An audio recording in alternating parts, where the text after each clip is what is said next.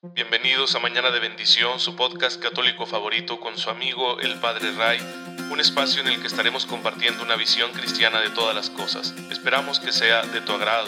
Gracias por estar aquí. Comenzamos.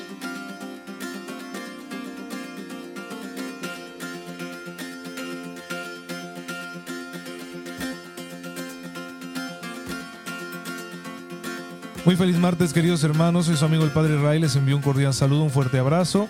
Bienvenidos a Mañana de Bendición, su podcast católico favorito. Y ya saben, mi deseo más importante de cada día para ustedes es que tengan una fe muy viva que les permita descubrir la presencia de la gracia de Dios y aplicarla en todas las circunstancias, hasta en las más triviales, para ser santos, porque ese es nuestro objetivo final. Y por eso cada día la iglesia nos presenta en su liturgia un elenco de hermanos nuestros que han vencido en el combate de la fe que han salido victoriosos por el amor a Cristo y que pues ahora se encuentran en la gloria de Dios y son nuestro ejemplo, nuestra inspiración al mismo tiempo que nuestros intercesores.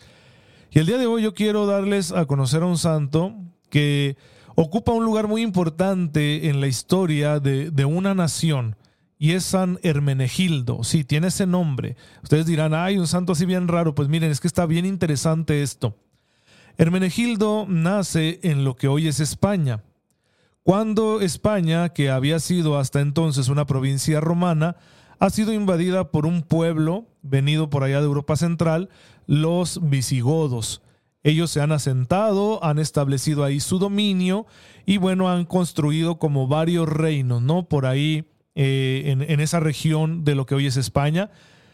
Y bueno, son arrianos, es decir, son cristianos, pero ellos creen en Cristo a través de la doctrina predicada por Arrio.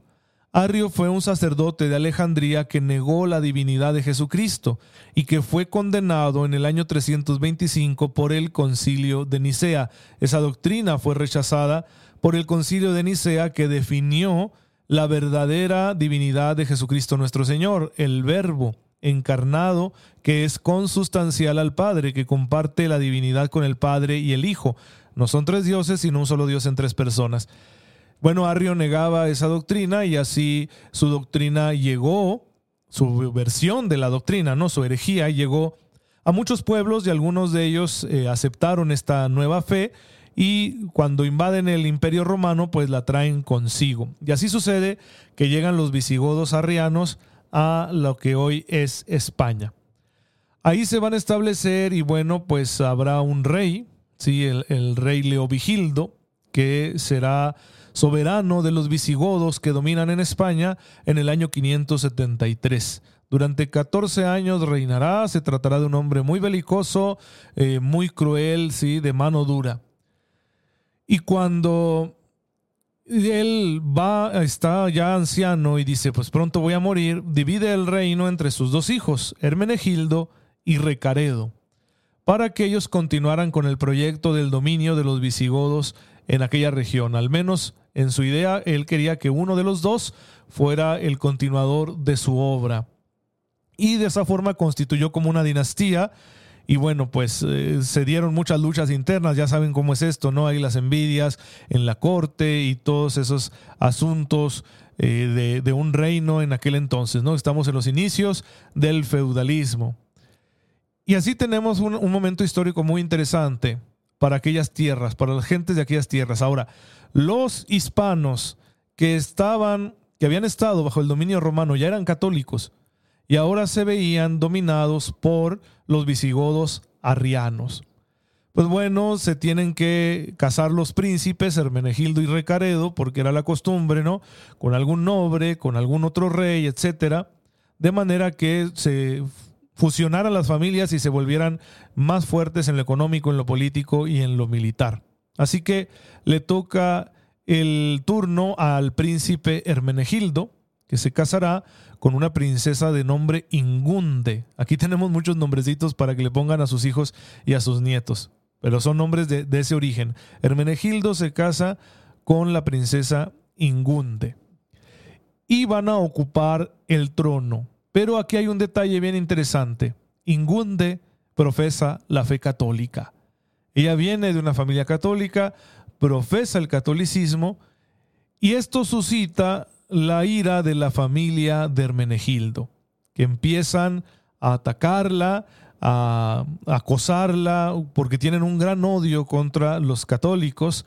Y bueno, incluso por ahí la suegra se vuelve vengativa con ella. Claro, esas cosas entre suegra y nuera siempre se dan, pero con más razón cuando tenemos ese plus. Pues esto llevará a Hermenegildo, sí, a irse alejando de su propio padre, a irse alejando de la corte, irse alejando del hermano, porque él quiere seguir también la visión cristiana que tiene su esposa. Le va convenciendo hasta que lo convierte. Y entonces Hermenegildo va a ser perseguido por los arrianos hasta que le quitan la vida. Pero ya con él se consolidará el catolicismo, con el ejemplo de un rey, porque llegará a ocupar el trono real, de un rey católico que da su vida a imitación de Cristo por los demás para salvar a su familia, pues esto dejará un buen sabor de boca en las gentes de aquel tiempo y el catolicismo se fortalece. De manera que a partir de su martirio, él se convertirá como en el santo intercesor de la recatolización de aquellas tierras. Y el arrianismo irá desapareciendo, irá cediendo terreno y el catolicismo será se irá instalando cada vez más como la religión preponderante. Así que es muy interesante este hecho, eh, como Hermenegildo con su martirio provoca que el pueblo abrace la fe católica y abandone el arrianismo. Y eso ha sido muy importante para la historia de la iglesia en España. De manera que se ha considerado España una, nación tradicionalmente católica precisamente por estos acontecimientos históricos que la definieron. Y cuando se cumple el martirio, de, perdón, el milenio de su martirio, mil años después, fíjense nomás, porque el Hermenegildo fue asesinado en el año 1585, el Papa Sixto V lo canoniza mil años después y se vuelve así, pues uno de los grandes intercesores de los españoles, porque gracias a su testimonio, gracias a la labor que su esposa hizo con él, gracias a su conversión y a su testimonio de haber sido un rey bueno, de haber sido un hombre firme en sus convicciones, de haberse opuesto ¿no? a los poderes de su tiempo y de haber ofrecido su vida por Cristo, pues provocó una conversión masiva que haría luego de España una gran nación católica.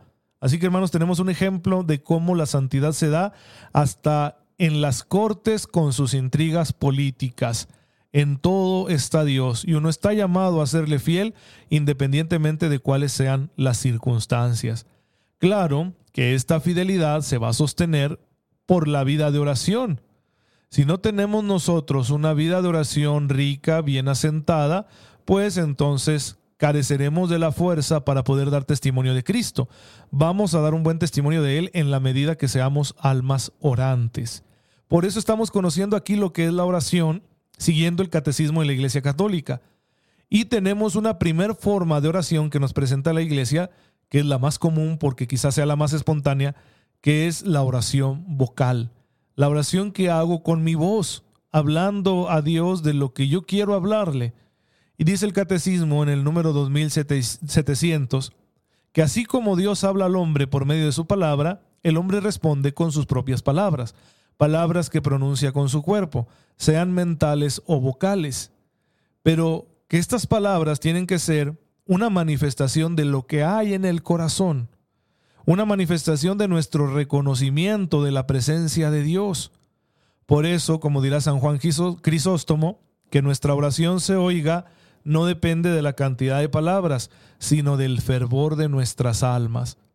Así que la oración vocal será un elemento indispensable en nuestra vida como cristianos, como discípulos. Claro que nosotros nos sentimos atraídos por el silencio, ¿no? Aquellas oraciones silenciosas que realizaba Jesucristo nuestro Señor eh, durante largos periodos de tiempo para estar en la presencia de su Padre. Pero Él mismo nos enseñó una oración vocal, el Padre nuestro, ¿sí?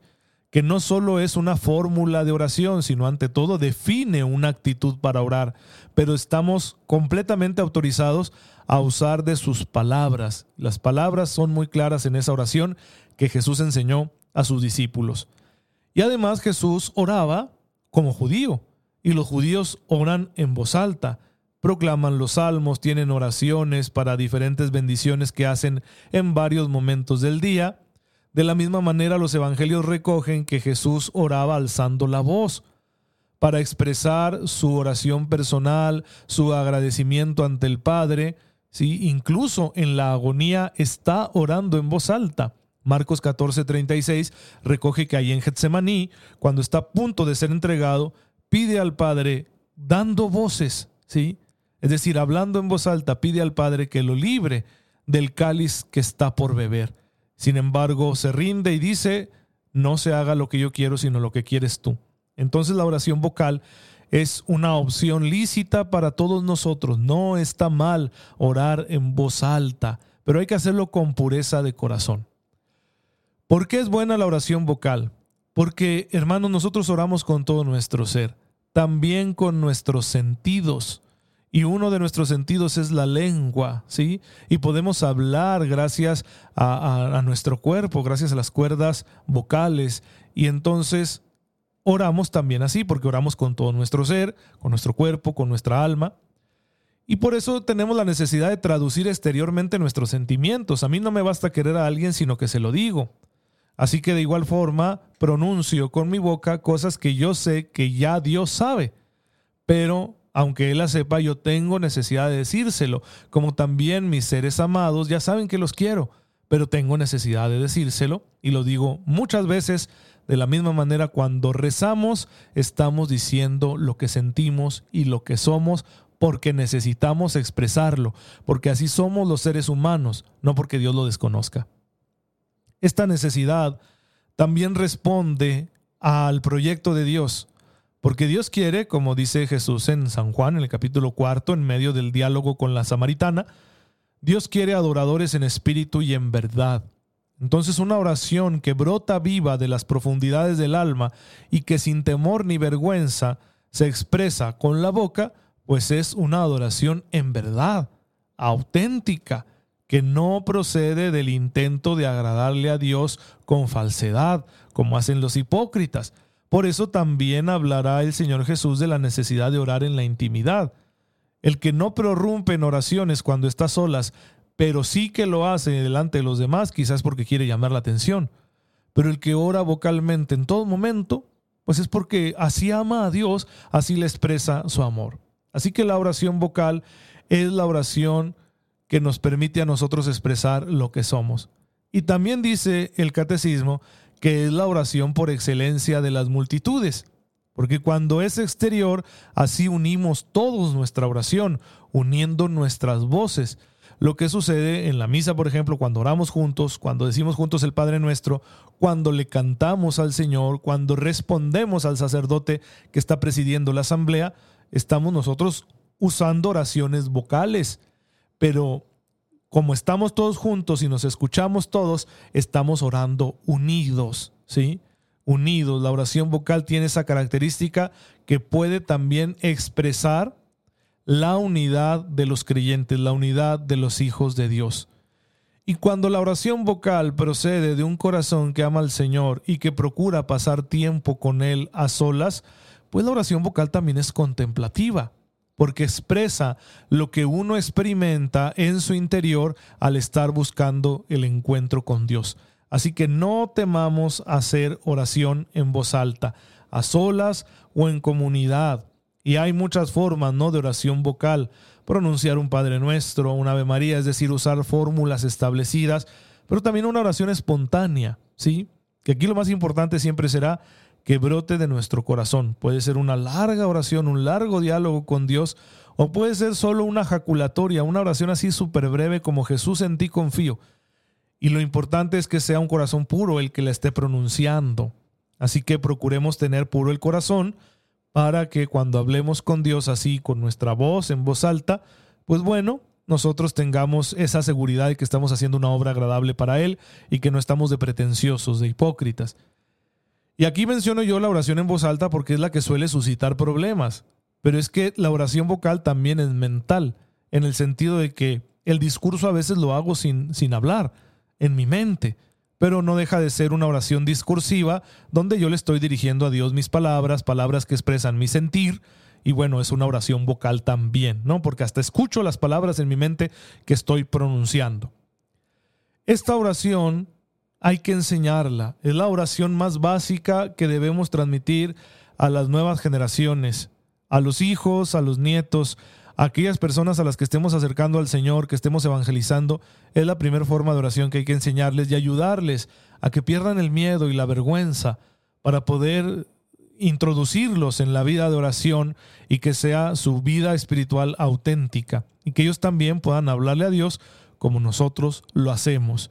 Y ahí se darán dos cosas. Primero, el diálogo de esa persona con Dios que fomentará su espiritualidad, que le ayudará a comprenderse cada vez a sí mismo como hijo de Dios y también fortalecerá los lazos comunes, porque qué padre es cuando el niño pequeño que ve a sus papás rezar en voz alta, empieza él también a participar. Es una señal de comunión, de decir, este es nuestro hijo y le estamos compartiendo lo mejor que somos, lo mejor que tenemos. Y Él ya forma parte de esta tradición espiritual de oración que Jesús practicó y enseñó. Lo mismo hicieron los apóstoles y por eso nosotros nos sentimos autorizados para proceder de igual manera, orando con nuestra voz, hablándole a Dios con nuestras palabras, para expresar lo que hay dentro de nosotros y que Él así, con el espacio que le abrimos en nuestra vida cuando oramos, actúe con su amor, con su misericordia, y nos ayude a responderle en esta vida con una conducta santa, porque eso es lo que Él quiere. Así que la primera manera de orar será la oración vocal. Y es legítima, no hay que despreciarla y no hay que decir, no, es que mejor ora calladito y todo eso. No, no. Cuando Jesús dice que oremos en nuestro cuarto es para que no lo hagamos para llamar la atención, para que no lo hagamos buscando el beneficio del aplauso o el reconocimiento. Pero miren, yo me he encontrado en las parroquias en las que he estado, cuando llego al, templo, a la iglesia, por alguna razón, que hay personas que están en el Santísimo, ahí cerquita del Sagrario, hablando con Jesús sacramentado, y están hablando en voz alta, pero no lo están haciendo para llamar la atención, porque no hay nadie. No hay nadie más en el templo, solo está Jesús y está esa persona. Y como no hay nadie, a lo mejor se siente en confianza y está orando en voz alta y me parece perfecto. Y significa que esa persona no está buscando llamar la atención, sino que busca un encuentro auténtico con el Señor. Y como quizá es la oración que se le da mejor en ese momento, bueno, pues opta por pronunciar las palabras en voz alta y eso está perfectamente bien. Recuerden que lo que no hay que hacer es orar para buscar que los demás piensen que somos nosotros buenos. Y hay gente que hasta hace oración silenciosa, ¿no? Pero que se le ve toda la finta de que está llamando la atención, de que se pone así en una postura muy recta dentro de la iglesia y calladito, con los ojos cerrados, ¿sí? Pero lo hace quizá en el fondo para llamar la atención. Así que el, problema no está en orar vocalmente o en orar mentalmente. No, el problema está en, en el corazón. La bondad de la oración y sus frutos dependen de la autenticidad del corazón que se encuentra detrás de esas oraciones. Si es un corazón que realmente está arrepentido de sus culpas y que busca el encuentro con el Señor de una forma sincera, entonces su oración está justificada, la haga como la haga y recibirá los frutos que Dios quiera darle. Si no, aunque nuestra oración esté perfectamente hecha en lo exterior, no conseguimos nada porque nos estábamos buscando a nosotros mismos. La oración, cualquiera que sea su forma, tiene que hacerse con un corazón puro, con sinceridad, con autenticidad y con humildad, porque es a Dios a quien le estamos hablando, no es a cualquiera. Pues bueno, hermanos, esta es la enseñanza del día de hoy. Como siempre, vamos a terminarla orando. Padre, te damos gracias porque nos permites hablar contigo de tantas formas. Ayúdanos a mantener siempre un corazón puro para que nuestra oración te sea agradable como la de Jesucristo nuestro Señor, el que vive y reina contigo en la unidad del Espíritu Santo y es Dios por los siglos de los siglos. El Señor esté con ustedes. La bendición de Dios Todopoderoso, Padre, Hijo y Espíritu Santo, descienda sobre ustedes y los acompañe siempre. Gracias hermanos por estar en sintonía con su servidor. Oren por mí, yo lo hago por ustedes. Cuídense mucho porque sigue la pandemia y hay que ser muy prudentes y ya nos veremos mañana con el favor de Dios.